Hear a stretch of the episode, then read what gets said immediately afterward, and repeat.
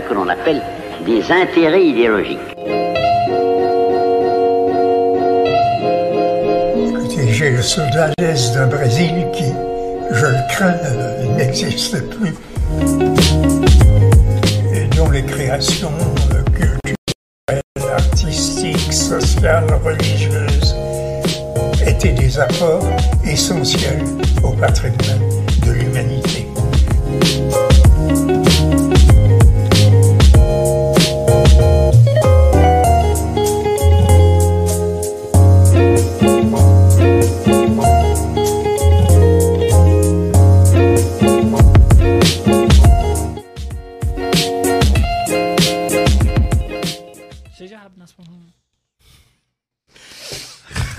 Olá pessoal, boa noite a todas e a todos. Bem-vindos a mais um Swing Filosófico, a sua fonte semanal de orgasmo intelectual.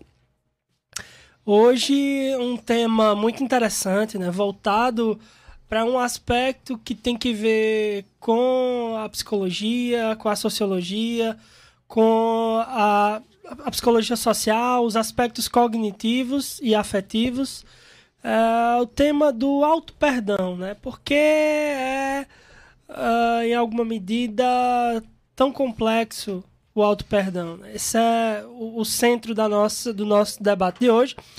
Lembrando que o swing filosófico é possível graças aos nossos patrocinadores. Swing filosófico, que é um desdobramento da nossa clínica, a Clínica Laços, onde nós atendemos presencialmente aqui na cidade de Vargas Alegre e também online. Né? Atendemos ao Brasil e ao mundo aí online, é, lá pela Clínica Laços.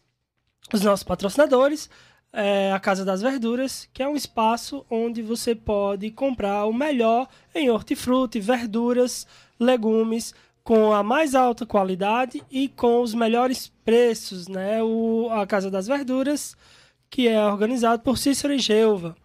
E também a lanchonete Bezerra. Se você quer ter sucos salgados, né, bolos, é, sopas, caldos, uma variedade de guloseimas, né, tem isso lá na lanchonete Bezerra, a organização lá de Bezerra. Boa noite, Luiz Fernando. Boa noite, Bruno. Luiz Fernando dará boa noite à nossa audiência e falará da nossa convidada de honra de hoje. Boa noite a todos e a todas, sejam muito bem-vindos a mais um Swing Filosófico. Aqui estamos nós em mais uma semana, segunda semana do ano de 2022. A nossa temática é Por que eu não consigo me perdoar? E a nossa convidada de honra é a Talita Alencar, doutora em psicologia pelo programa de pós-graduação em psicologia social da Universidade Federal da Paraíba, UFPB, com período sanduíche na Universidade de Porto, em Portugal. Mestre em Psicologia Social e bacharel em Psicologia pela Universidade Federal da Paraíba. Ela é integrante do Núcleo de Pesquisa em Desenvolvimento Sociomoral. Desenvolve pesquisas na área de desenvolvimento moral e perdão, com ênfase na perspectiva dos ofensores. Atualmente é professora na Universidade Estadual da Paraíba, a UEPB. Boa noite, professora Talita, nos escuta? Boa noite. Sim, estou escutando. É só é. entrar com a imagem, por gentileza, ligar a câmera da senhora. Para mim tá ligado. Tá ligado aqui. Não tá é. aparecendo? Apareceu. Ah.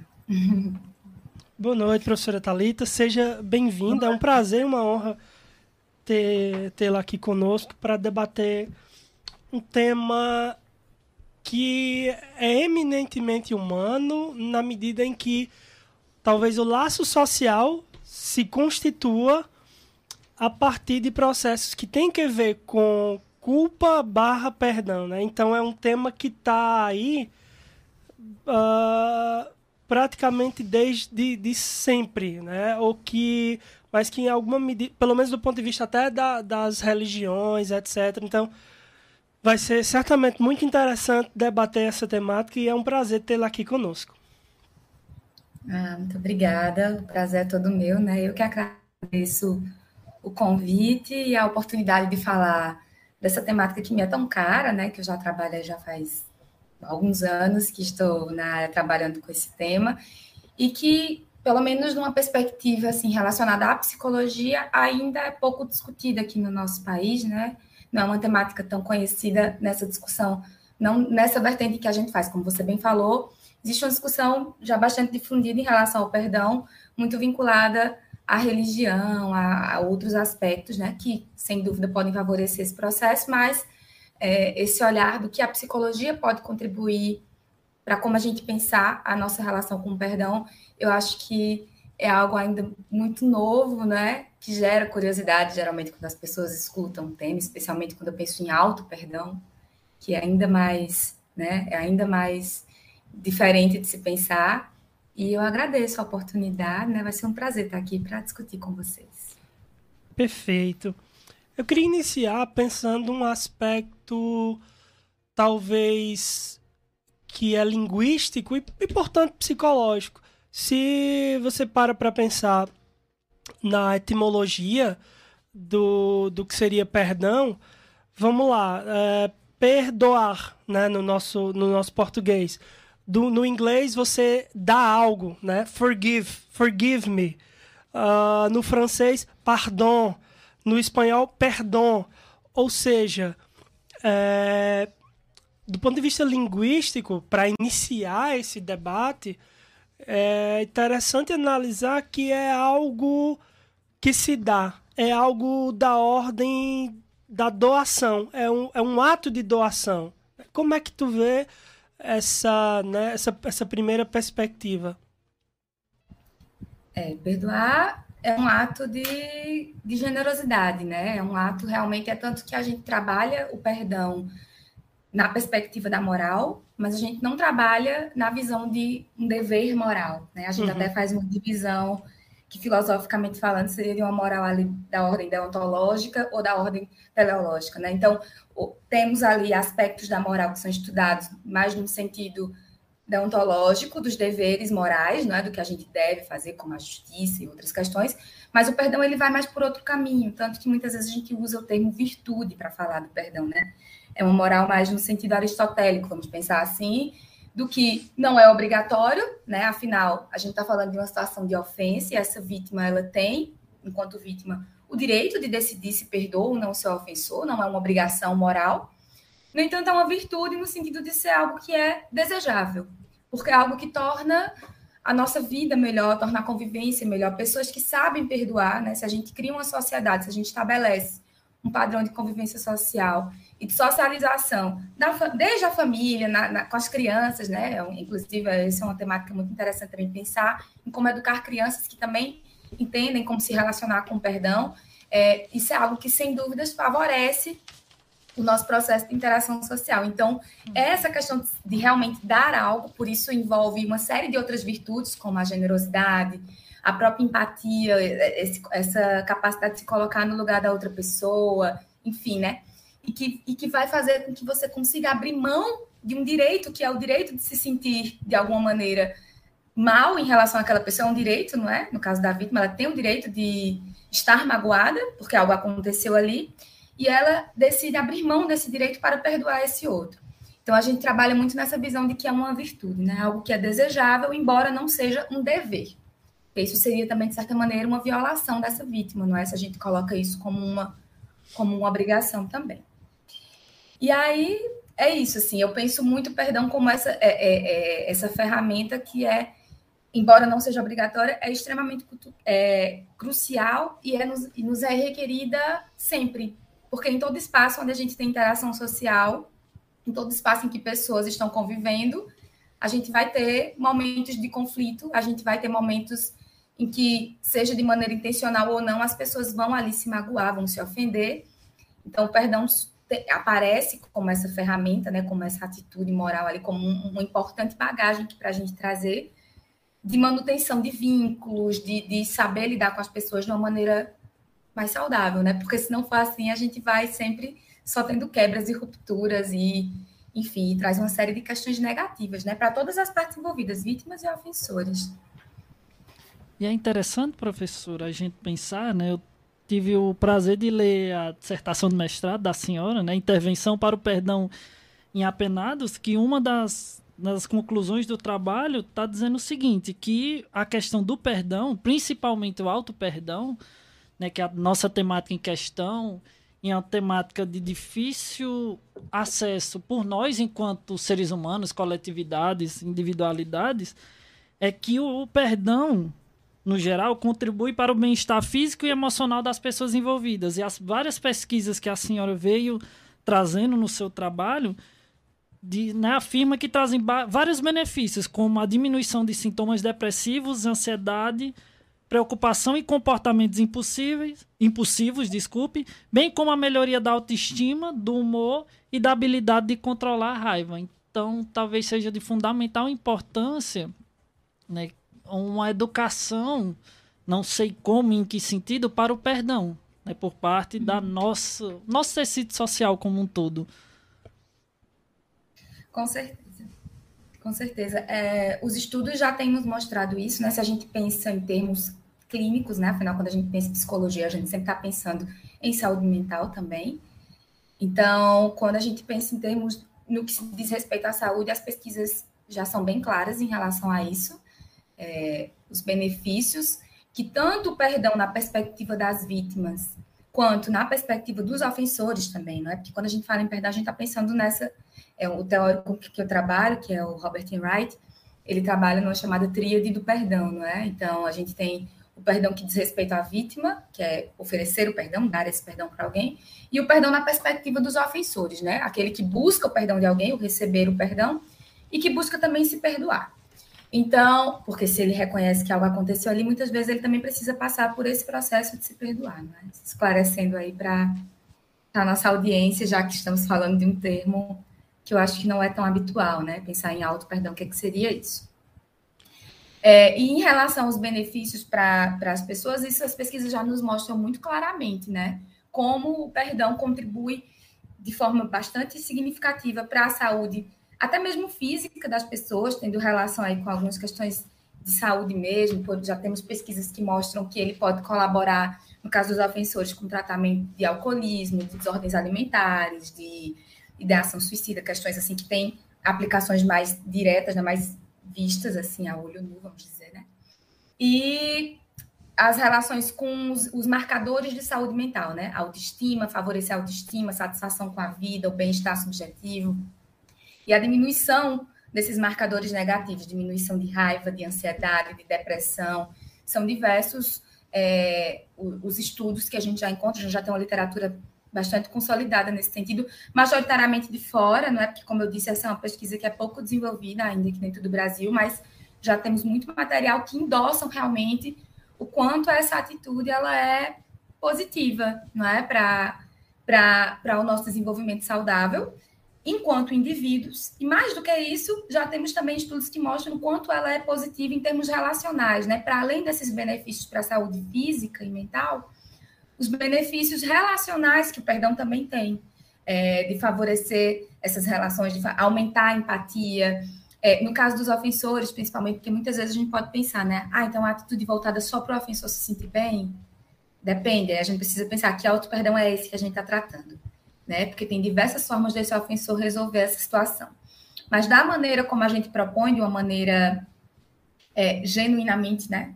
moral, vamos dizer assim, né? E a gente pode discutir um pouco disso também hoje. Uhum. É, se ele alcança esse auto-perdão dessa maneira, isso também vai favorecer as relações interpessoais, né? Que ele diminua a evitação em relação à vítima, que ele tenha um maior, um maior desejo de reconciliação, mas atitudes voltadas para esse outro também, um aumento de empatia, ou seja, existem benefícios também voltados para o outro, para as relações desse ofensor como um todo, e não só um, um ponto egoísta, porque muitas vezes pode parecer que quando a gente está tratando de auto-perdão, está tratando de uma atitude que é egoísta. Então, eu vou magoar alguém, depois eu vou só me perdoar, né? E vou só esquecer o que eu fiz, e vou só deixar para lá e me sentir bem. E auto-perdão é muito diferente disso, né? Quando a gente discute um processo de auto-perdão, vivenciado de uma forma consciente e moralmente envolvido nesse processo, o caminho é, é outro. E os resultados também serão outros, né?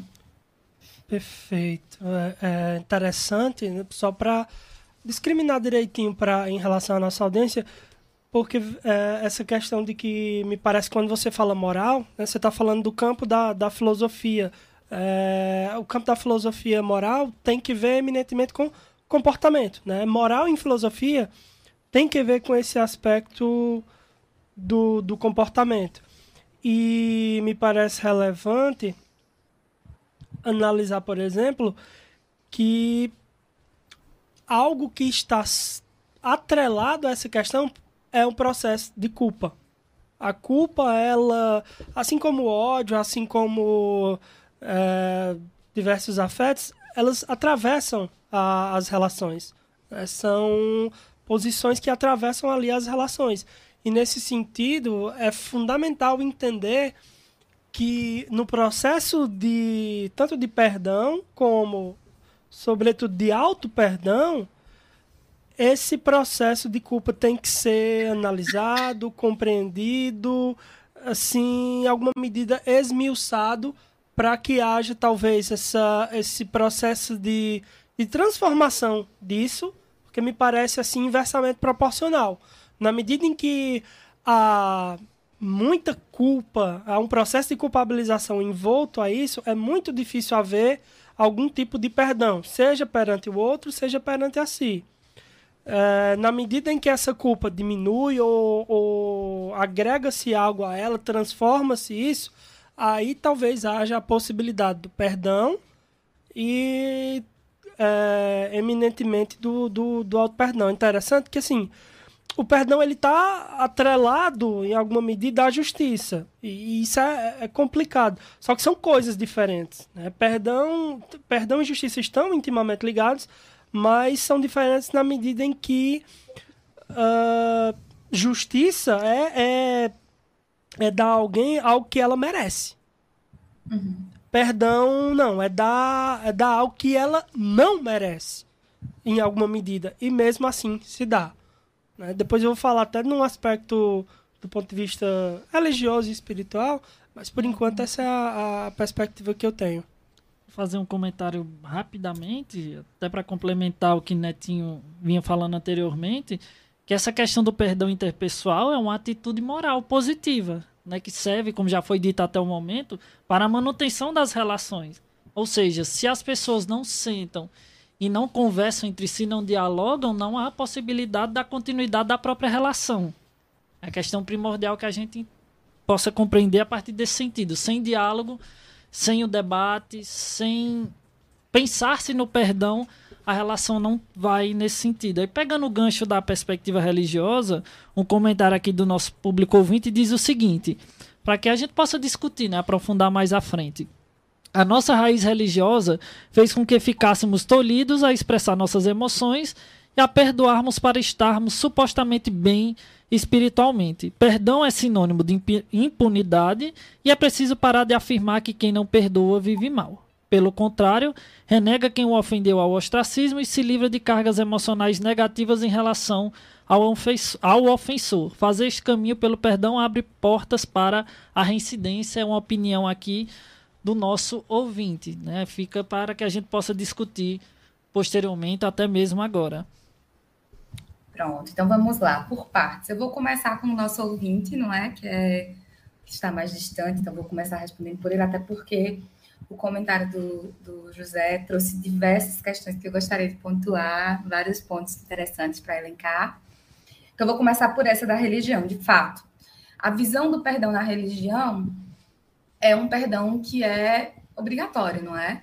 A gente perdoa, vamos pensar na, nas passagens bíblicas, né? Você deve perdoar 70 vezes 7, você deve sempre oferecer a outra face, e isso é caso você queira alcançar o reino dos céus, né? Então é, é, é, é, um, é uma obrigação, vamos dizer assim, para que você tenha algo em relação a você. Realmente não é essa a visão do perdão, que a, não é nessa mesma visão que a gente defende o perdão, como eu estava explicando no início, é uma distinção, né, em relação a que tipo de moral é essa que a gente está falando. Não é nessa moral teológica de uma obrigação religiosa que, bom, quem tem essa fé pode seguir, tá, né, tá dentro da sua crença, a moral que a gente está defendendo aqui enquanto uma virtude desejável vem por outros critérios, como esse que a gente falou, né? De, de, como isso pode favorecer as nossas relações sociais, de como isso pode, inclusive, trazer benefícios para nós. Aí sim, eu acho que a gente precisa fazer uma distinção muito importante entre perdão e reconciliação, né? Que eu acho que o nosso ouvinte acaba, isso é muito comum, as pessoas acabam associando muito as duas coisas e entendem que quando a gente fala de perdoar os nossos ofensores, a gente está dizendo que é fingir que nada aconteceu, deixar aquilo para lá e voltar a conviver com aquela pessoa e abrir as portas para ela ofender a gente o quanto que ela quiser e não nos protegermos de forma nenhuma. E não se trata disso, né? O perdão é, é de uma esfera, enquanto vítima, é de uma esfera do que acontece ali na sua mente, né? Daquela esfera, aquela esfera interna sua. É de você conseguir fazer ali um caminho de passagem de uma situação em que você está presa a uma ofensa em relação àquela pessoa e aquilo lhe faz mal, porque ele gera sentimentos negativos, lhe gera pensamentos negativos, lhe gera atitudes e comportamentos negativos em relação àquela pessoa que também lhe consomem, porque quando a gente tem esses sentimentos em relação ao outro, aquilo tem reflexo em nós também, né? Por isso tem uma relação tão forte esse sentimento de não perdão com esses marcadores negativos de saúde mental, né? Então, as ofensas que a gente não conseguiu elaborar, que a gente não conseguiu de alguma maneira refletir, pensar sobre elas e de alguma maneira elaborar aquilo e superar de alguma forma, elas acabam nos marcando ali, às vezes se refletindo em outras relações que nós estabelecemos, estabelecemos em conseguir ou não, por exemplo, confiar em outras pessoas, em conseguir ou não seguir adiante, apesar daquilo que, que aconteceu. Isso não significa, no entanto, que eu vá, que eu tenho uma obrigação de me reconciliar com esse ofensor. Isso são coisas distintas. Porque a reconciliação ela, por outro lado, diferente da, do perdão, e aqui eu já pego um gancho é, do que o José tinha falado, né? O perdoar é perdoar quem não merece. De fato, isso pode acontecer, porque o que os teóricos nos dizem é justamente isso. Se eu condiciono o, o dar o perdão a alguém a atitude desse ofensor, é como se eu estivesse dando a essa pessoa que me ofendeu muito poder em relação a mim. Não é? Então, eu estou me sentindo mal em relação a tudo aquilo que aconteceu, mas eu vou esperar que o outro resolva tudo aquilo, enquanto isso eu fico presa naquela situação de não perdão que às vezes está me fazendo tão mal quanto está fazendo a ele também. Então, eles falam justamente sobre isso. O perdão, enquanto atitude moral, como a gente estuda né, e defende e tenta promover nos nossos programas de intervenção, como aquele que, que eu realizei minha, no meu mestrado, é um perdão que vai além dessas questões, porque é um perdão que, aquele, que aquela pessoa consegue trabalhar esses sentimentos negativos, decidir que quer perdoar, e aí ela vai exercitar uma série de, de, estratégias de se colocar no lugar do outro, de pensar nesse outro com compaixão, de entender as circunstâncias do acontecimento, de tentar se colocar naquele, naquela posição, entender algumas coisas, entender também o lugar dela naquele processo e conseguir além daquilo, né, gerar aprendizados, talvez conseguir transformar esses sentimentos negativos em sentimentos que não sejam mais tão negativos ou que sejam positivos em relação àquele outro, ou seja, eu consigo olhar para aquela situação de ofensa, para aquela pessoa que me ofendeu, sem tanta carga negativa nesse processo. Isso é o perdão, né? É eu conseguir agora já pensar nesse outro de uma forma positiva, já não ter tanta atitude negativa, tanto pensamento negativo em relação àquilo. A reconciliação, por outro lado, ela demanda uma questão uma mudança desse outro, né? Então não é esperado, não é bom, não é muito bom para nós mesmos, né? Se a gente ficar se reconciliando com pessoas que não nos demonstram que algo mudou, não é? Porque isso gera a, a, a expectativa de que novas ofensas semelhantes serão cometidas. Então, quando a gente está falando de perdão e do quanto o perdão é importante para a gente para as nossas relações, a gente não está tratando de perdão como sinônimo de reconciliação, tá? Não enquanto vítima. Essa vítima pode perdoar o seu ofensor, por exemplo, não ter mais tanta mágoa, não ter mais tanto sentimento negativo em relação a ele, e ainda assim decidir que não consegue restabelecer os vínculos de confiança a ponto, por exemplo, de querer retornar ter uma relação de amizade, uma relação amorosa com aquela pessoa. Isso é completamente possível, tá? São coisas distintas. Por outro lado, quando a gente está pensando em auto-perdão, aí a coisa já muda de figura. Porque o auto-perdão, eu estou falando de perdoar a mim mesma. Então, eu não consigo separar um auto-perdão da reconciliação. Para me perdoar, eu preciso me reconciliar comigo. E é por isso que no auto-perdão, diferente é, do que acontece com as vítimas, é um processo distinto, porque para que esse ofensor se perdoe de uma maneira genuína, é preciso que haja esse compromisso, esse compromisso é, de ação dele, como, como você tinha dito, não é, José, na sua fala. É preciso que hajam atitudes morais que me mostrem, atitudes de mudança, que me mostrem ali que eu não eu, um compromisso seja assumido em relação àquela ofensa de que eu não vou cometer aquele mesmo erro novamente, que eu tente, pelo menos, né? Que aquilo, que, que essa seja, que seja um, sinal, um sinalizador moral para mim, para que eu me sinta verdadeiramente digna de me perdoar. Veja, estou falando de auto-perdão, não estou falando de outras atitudes, outros mecanismos de defesa aí que podem ser utilizados para resolver uma situação, como eu esquecer ou deixar para lá. Isso não é perdão, tá? Isso não é auto-perdão. A gente tenta fazer essa, justamente essa distinção nos estudos, né?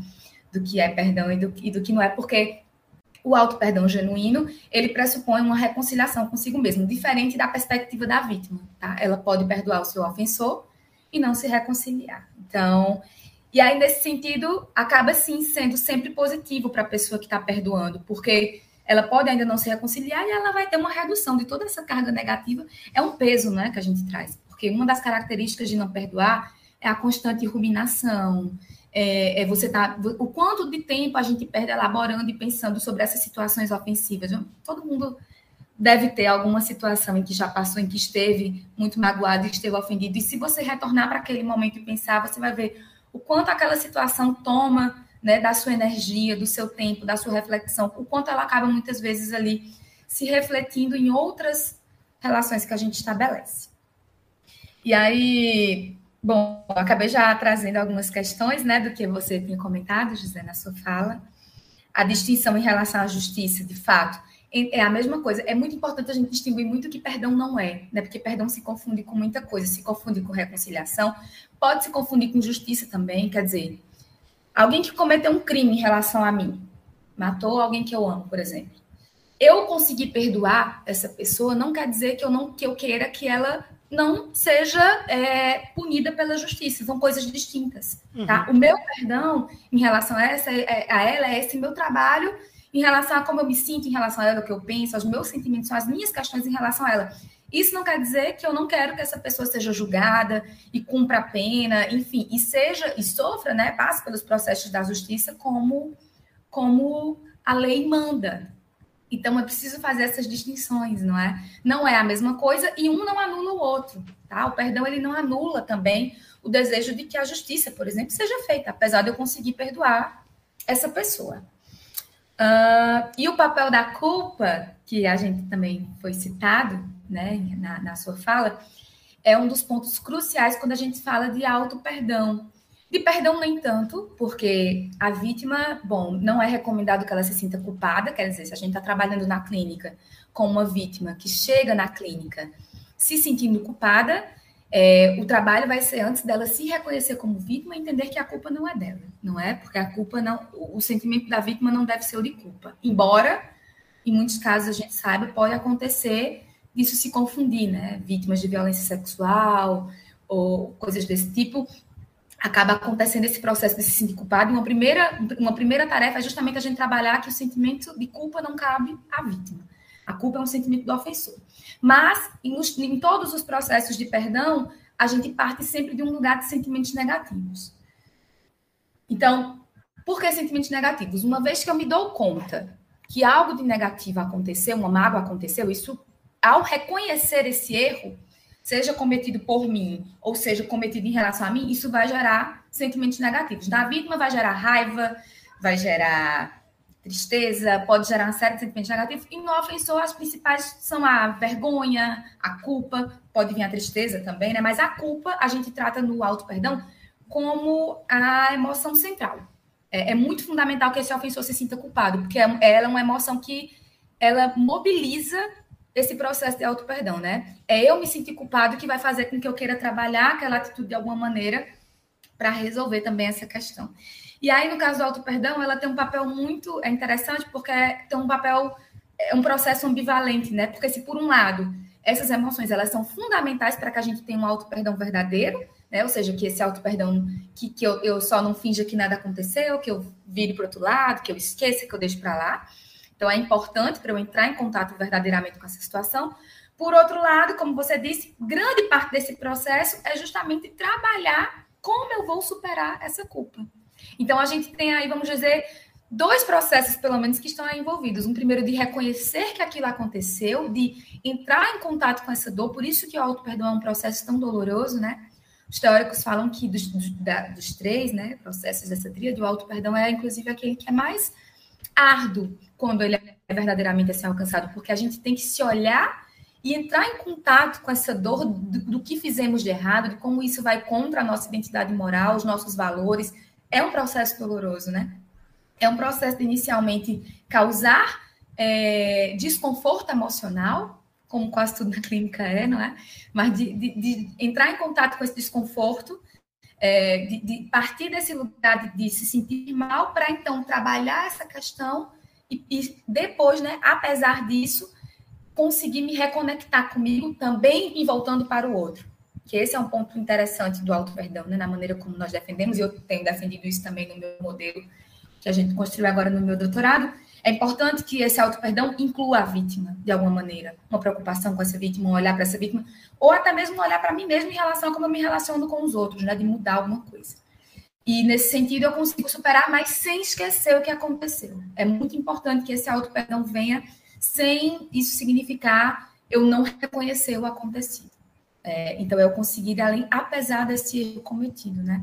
Eu me reconheço como humano, mas eu, uhum. eu alguém que errou, mas consigo ir além dessa culpa que me para, porque eu posso ter uma culpa também que me paralisa, uma autopunição, né? E a gente quer ir além dessa culpa que me paralisa e que pode vir para disso é muito mais favorável do que a gente ficar só preso ali também nessa autopunição, no caso do ofensor. Perfeito, perfeito. É, falar aqui um pouquinho com a nossa audiência, né, com o pessoal do YouTube, dar boa noite aqui para todo mundo. Ellen Lopes, boa noite. Jéssica Fernanda, boa noite. Maria Ribeiro, boa noite. Professor Rafael Sobreira, é, nosso colega aqui do Conversas com o Jovem Professor e do Boteco Nerd. Jadna Araújo, que está sempre aqui conosco, boa noite. Glaucia Samira, está dando boa noite. É, o professor Rafael Sobeiro está dizendo o seguinte: o perdão parece ser um sinônimo de, de indiferença, ao contrário da conciliação, e parece ser sinônimo de transformação no sentimento é, de ressentimento em algo positivo. Né? E que o perdão e a conciliação podem ou não andar juntos. Glaucia Samira está ressaltando o seguinte: para mim é mais fácil perdoar o outro do que me perdoar. E Loira Pontes está nos dando aqui o boa noite. Eu queria encaixar aqui rapidamente é, em relação a esses comentários. Não, vamos para o Facebook, né? Depois eu falo. Pronto, perfeito. Uma boa, noite especial para Ana Dária, minha colega de trabalho no CREAS. Maria José, que está sempre aqui com a gente, boa noite, seja bem-vinda. Né? Ela está aqui nos assistindo, nos dá boa noite, afirma isso ela também né, afirma o seguinte a partir da nossa discussão. É verdade, a gente perdoa, mas aquela pessoa continua errando. Aí a pergunta dela, aí, a gente faz o quê? Nesse caso, né? Uma pergunta para que a gente possa responder mais à frente. Fazendo só um rápido adendo, é interessante, né, a partir da leitura da dissertação de mestrado da professora, que a questão do perdão não é algo que se constrói do nada, é um modelo né, um modelo de processo clínico do perdão que tem suas várias fases. Para a gente discutir mais à frente, né, a professora uhum. aprofundar um pouco mais sobre isso. São quatro uhum. fases, fases, desculpem, que é a do reconhecimento, decisão, resolução e aprofundamento. É algo sequencial ou acontece tudo junto e misturado ao mesmo tempo? É algo para né, a gente ir discutindo. Só, é, só para complementar também, né? Entender que né, trazer talvez essa, esse diálogo do ponto de vista da religiosidade da espiritualidade, que são inclusive fatores de, de, proteção em relação a esse processo, são fatores que podem auxiliar, podem dificultar em alguma medida e podem auxiliar, enfim, né, dependendo muito de pessoa para pessoa. Mas perdão é uma perspectiva fundante, por exemplo, na, na, na teogonia, na, na perspectiva cristã. É, inclusive a oração que, que o próprio Jesus nos ensinou diz, né, perdoai as nossas ofensas assim como nós perdoamos a quem nos tem ofendido. Inclusive, hum. né, tem outra oração bastante famosa, é a oração de São Francisco, né? Onde houver ódio, que eu leve o amor, onde houver ofensa, que eu leve o perdão, onde houver discórdia, que eu leve a união né? Fazer com que eu procure mais, consolar que ser consolado, compreender que ser compreendido. Pois é dando que se recebe, é perdoando que se é perdoado é. e é morrendo que se vive para a vida eterna. Então, realmente, a dimensão do perdão dentro da teologia cristã é algo muito forte. Sim. Além de, só para complementar uhum. rapidamente, a necessidade do cristão, do fiel, constantemente ter que espiar a sua culpa com a divindade. Né? Buscar constantemente o perdão para né, o perdão a partir da figura da divindade. Cometi o pecado, mas tenho que buscar ações, né, processos que façam com que eu seja perdoado pelo irmão e por essa divindade. E, assim, para fechar, com uma questão mesmo, eu acho que, que talvez é, amarre tudo isso, que é, por exemplo, o Sermão da Montanha, né? É, que ressalta, inclusive, algo que a professora citou, que eu tenho que perdoar 70 vezes 7 e que no final das contas essa é uma metáfora, uma metáfora para o infinito, né? Uma metáfora para o infinito. Uh, mas vamos lá, se eu tenho que perdoar o outro 70 vezes 7, quantas vezes eu posso me perdoar? Essa é a questão que eu queria levantar. Não tem essa parte. Bom, aí vocês estão pensando mais numa visão da religião, né? Se a gente for pensar na, na lógica cristã, é, a gente tem a culpa tem um papel central, né? Em toda a doutrina cristã, a gente estamos aqui com o pecado original, né? É algo é uma culpa que a gente já carrega ao nascer. Então, a, toda a doutrina gira muito em torno de como as nossas boas ações e, e a nossa busca de estar sempre de alguma maneira é, nos mostrando digno e reparando, né? Esse, bom, esse processo todo de, de como eu vou me tornar, me mostrar que sou digna desse, desse reino dos céus, né? Se trata um pouco disso. É, como eu disse, é uma, é uma traz um pouco de alguma maneira esse sentido da, da obrigatoriedade em relação ao perdão, que não é a forma como a gente trabalha. Tá? Eu vejo o pessoal dizendo, ah, mas eu eu estou perdoando, perdoando e parece que a gente, como eu, porque justamente eu penso isso assim, se a gente traz, traz isso na religião, isso pode fazer sentido, afinal são doutrinas, né? Quem quer seguir essa religião tem que seguir certas doutrinas, são várias as regras, essa seria uma delas, né? A regra do perdão é uma dessas regras, não é a única, uhum. é, para quem busca o reino dos céus. Mas quando a gente está pensando em como a psicologia vai se colocar em relação a isso, eu não posso trabalhar com esse perdão quando eu estou, por exemplo, num, num, trabalho de intervenção, promovendo essas atitudes e trabalhar dessa maneira, colocar como uma obrigação moral dessa pessoa, porque isso pode parecer, de certa maneira, uma violação, como as pessoas às vezes entendem, né? Ah, então quer dizer que eu tenho que perdoar sempre, a pessoa pode fazer o que quiser comigo e a minha obrigação é perdoar ela? E quer dizer também que eu tenho que me perdoar sempre, sem ter nenhum critério, sem ter nenhum critério moral em relação àquilo? Isso também é uma atitude moral nesse sentido? É assim que a gente precisa, eu acho, pensar, não é? Uhum. é então, o, o, a lógica, quantas vezes eu posso me perdoar? eu diria que depende de muitas coisas, entre elas de depende, é o mesmo erro que a gente está falando? Porque se eu estou me perdoando com, diariamente, o tempo inteiro, pelas mesmas coisas, significa que algo crucial não está acontecendo aqui, né? Esse pensamento não está sendo revisto. Essa minha atitude, esse meu comportamento não está sendo revisto. E esse meu auto-perdão, então, na verdade, ele está me, servindo ali como um escape moral, para poder fazer tudo que está fora do que eu considero que é moralmente correto, porque eu tenho é, essa minha indulgência aí, que é um eu vou me perdoar. Então, isso está fugindo do que a gente chama de um perdão. O, o, perdão, como a gente tem como atitude moral, ele é um perdão consciente, né? E ele é um perdão que tem que vir agregado com outras virtudes morais, para que ele seja.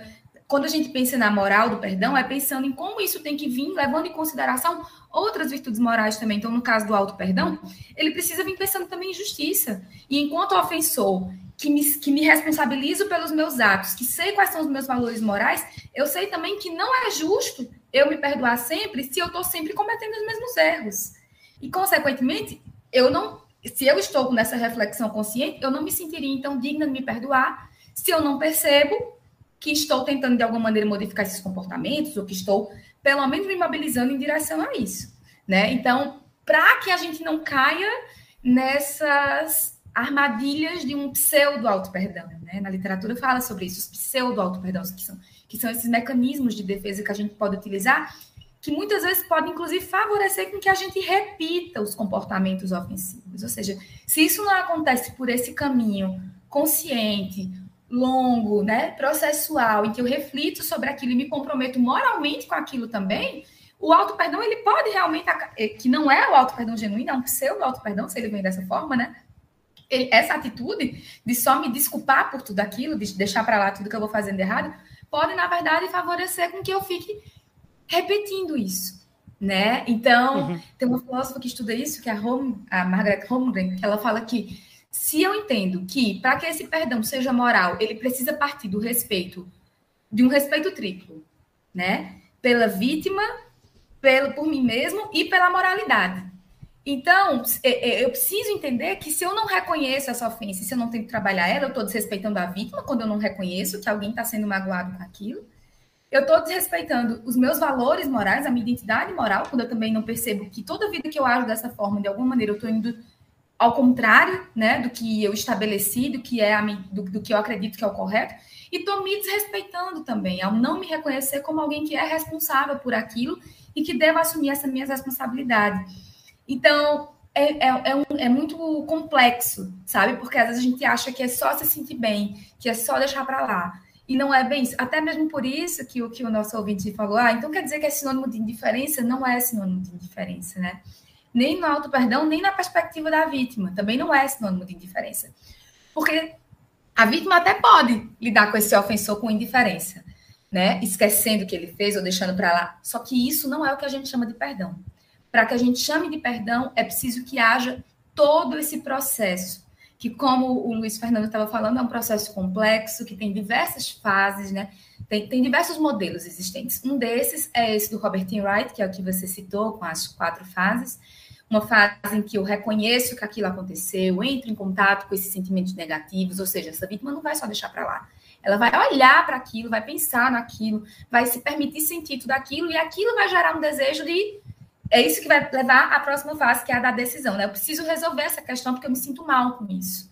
Então eu vou. Eu tenho diversas formas de resolver isso. Eu posso querer resolver esquecendo, eu posso querer resolver arrumando uma desculpa para aquilo, racionalizando, né? Não, isso só aconteceu porque a gente às vezes faz isso, né? Quando a gente quer deixar para lá o que as pessoas que a gente ama fizeram com a gente, a gente racionaliza, né? Arruma uma desculpa, é, tenta encontrar uma causa. Não, ele só fez isso porque aconteceu tal coisa, porque estava estressado, né? Isso é um outro caminho, isso também não é perdão. Eu posso também tentar lidar, resolver isso com indiferença, mas uma dessas formas de resolver nesse caminho aqui da decisão, né, é eu decidir me comprometer com o perdão. E ao me comprometer com o perdão, eu me encajo em um outro processo, né, em uma outra fase, que é uma fase de resolução, que é envolve uma série de outras coisas, como tomada de perspectiva, me colocar no lugar do outro, tentar entender o que estava acontecendo com ele naquele momento, o que é que ele sentiu, eu pensar como ele se sentiu naquele momento, eu refleti sobre como eu me senti também, né? A gente, quando trabalha isso nas intervenções, trabalha muito com técnicas é, de psicodrama, por exemplo, né? A gente pode utilizar inversão de papéis, a gente pode trabalhar com cartas, Morena, todo esse processo de entrar em contato com aquilo. Oi? Desculpa, não, eu estava dizendo moreno, morena é show. É, exatamente. A gente trabalha muito com isso para promover empatia, promover tomada de perspectiva. Esse lugar, né? Eu, promover esse me colocar no lugar do outro também. Em quantas vezes eu também não fui o ofensor, e aí eu posso talvez entender melhor esse outro. Enfim, todo o movimento de, de conscientização até eu conseguir me sentir apta a ir para uma fase de aprofundamento, que é uma fase de fechamento desse processo em que eu gero os aprendizados daquilo. Assim como o ofensor gera aprendizado, a vítima também gera né? Eu aprendo com aquilo que aconteceu, isso pode gerar mudanças nos meus afetos, nas minhas atitudes, nos meus comportamentos, nos meus pensamentos. É, então, isso acontece né, também com esses aprendizados em relação à ofensa, e eu decido seguir adiante, apesar daquilo que aconteceu, não esquecendo daquilo que aconteceu, não deixando para lá, apesar do que aconteceu, né? Trabalhando todo aquele processo. É, você perguntou, a fa é, é, é, sequencial? É sequencial, mas não é estável no sentido de que a gente pode ter idas e vindas, não é? Nesse processo, especialmente se a gente está falando da clínica, de trabalhar isso na clínica, né? A gente pode ter idas e vindas nessas fases.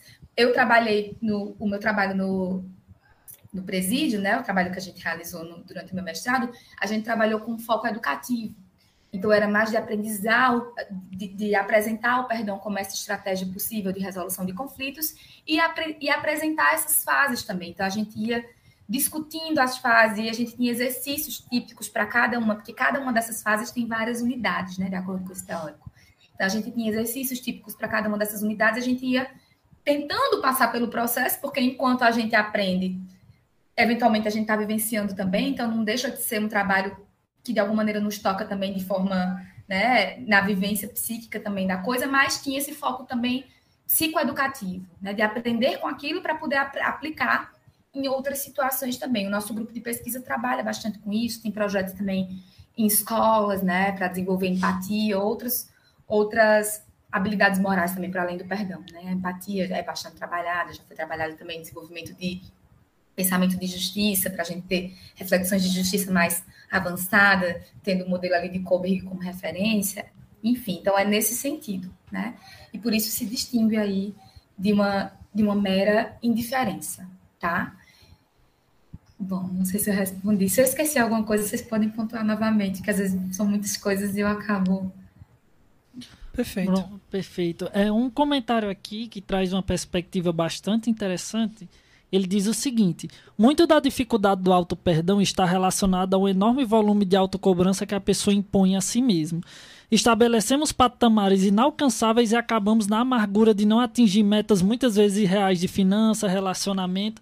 É algo, professora, que a gente discutiu muito durante o ano de 2021, que é a questão da própria sociedade do desempenho, que é um conceito do filósofo sul-coreano Byung-Chul Han. Dentro de uma sociedade do desempenho, o próprio sujeito busca nada mais, nada menos do que a perfeição.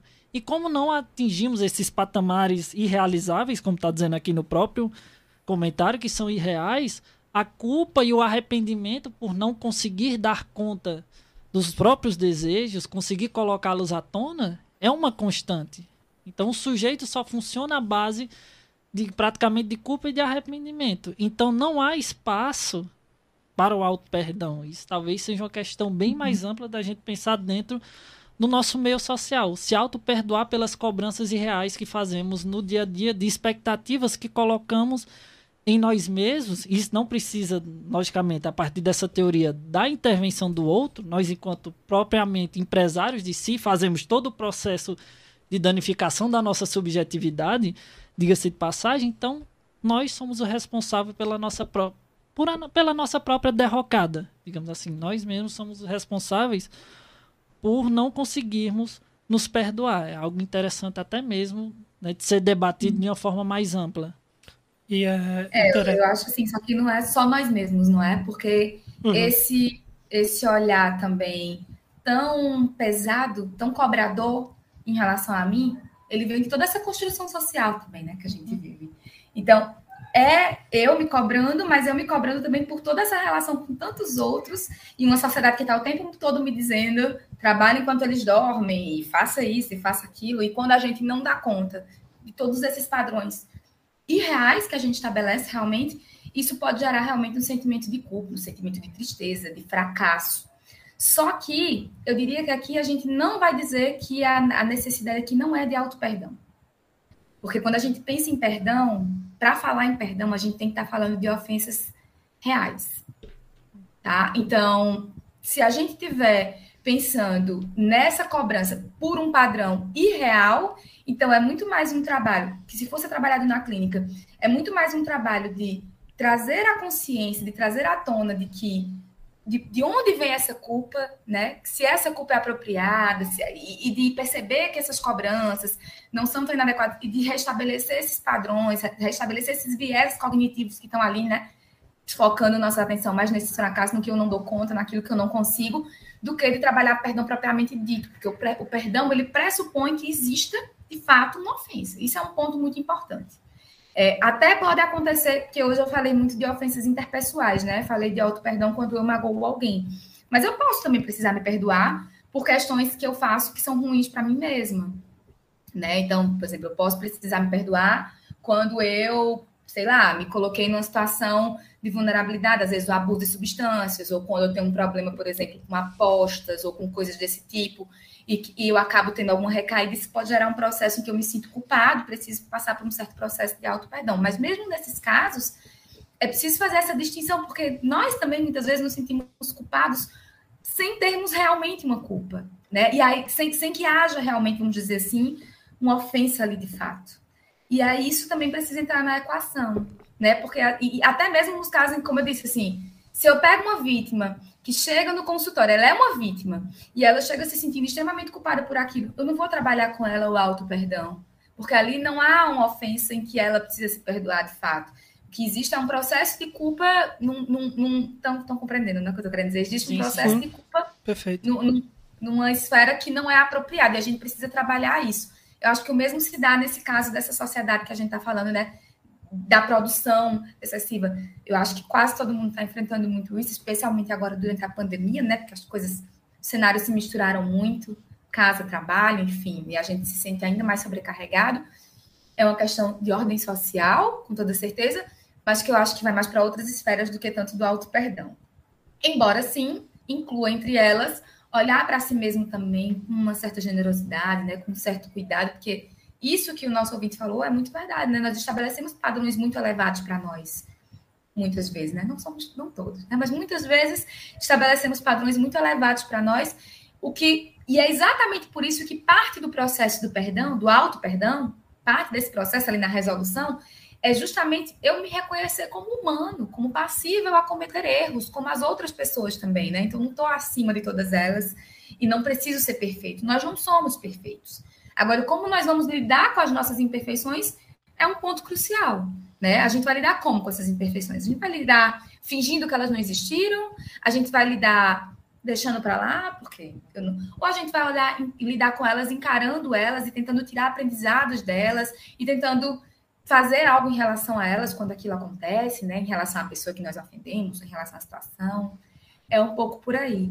E eu acho que esse perdão que a gente tem defendido é esse perdão, né? Que vem com um compromisso também moral associado aí de que de ir além daquela ofensa sem de forma nenhuma isso significar que eu estou negando ela, eu estou negando o meu papel naquilo que aconteceu. Aí é onde está a grande chave do processo.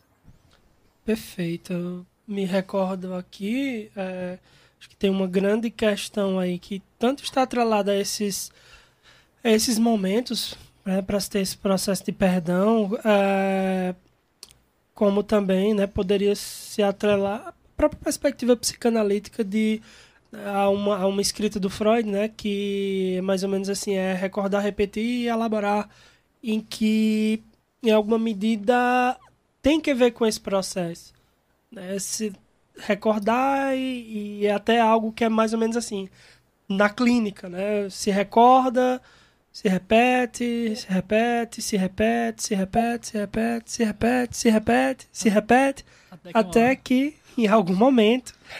É, com alguma sorte e muita, muito trabalho, se elabore. Então, uhum. acho que isso diz né, de algo que eu, eu gosto de, de dizer também, é, que em alguma medida é preciso atravessar o vale da sombra da morte.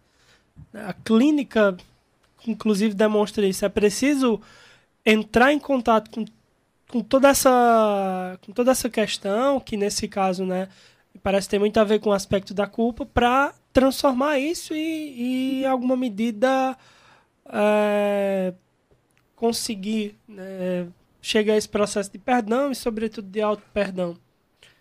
Para para concluir, né, infelizmente o tempo passa muito rápido, foi, foi sensacional a, a, a conversa.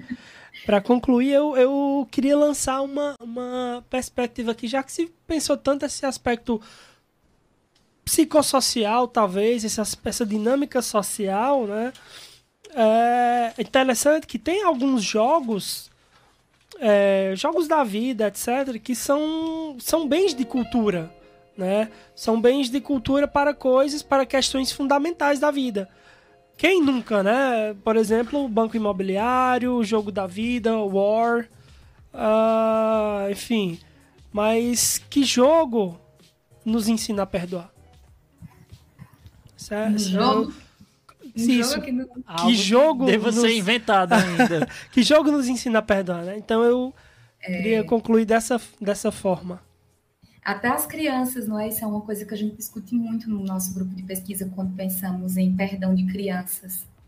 Tem uma amiga que trabalha com isso, a professora da UFPB, e ela discute muito isso nos trabalhos dela, né? Que as crianças, elas são ensinadas a pedir desculpa. né? Desde muito pequenas. Pede desculpa, tudo que elas fazem, pede desculpa, pede desculpa. E a gente ensina esse pedir desculpa como uma coisa automática, não é? É tanto que a criança muitas vezes até ela faz sem pensar muito. Ela, ela, ela faz a coisa errada olhando para a mãe já pedindo desculpa às vezes, ou ela tá indo automático.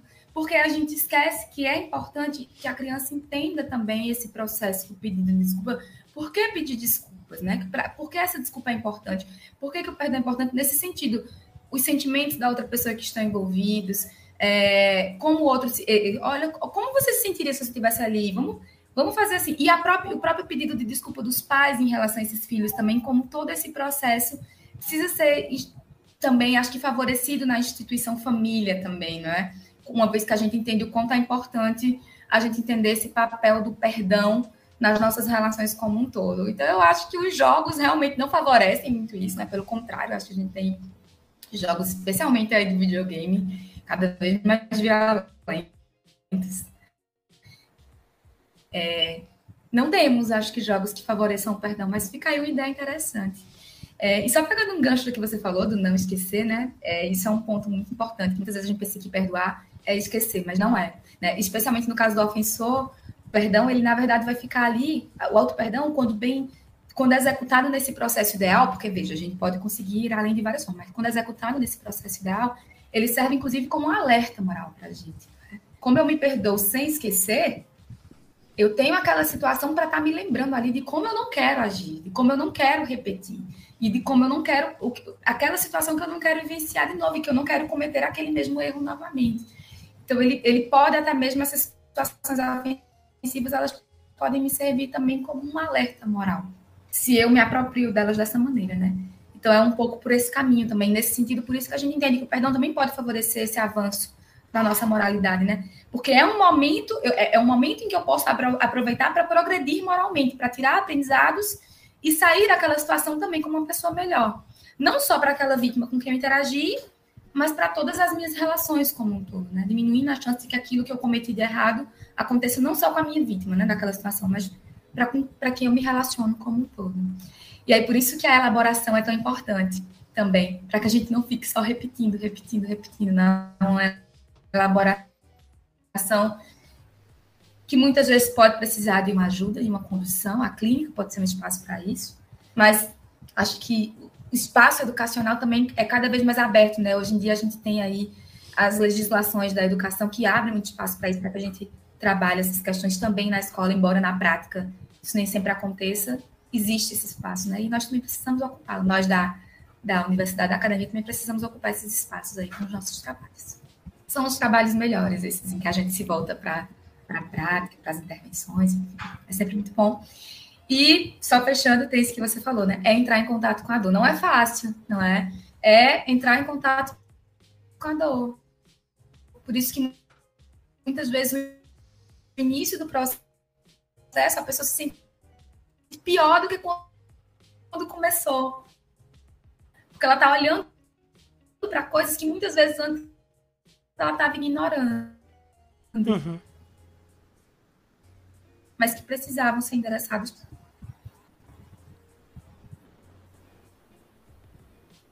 É, não está dando.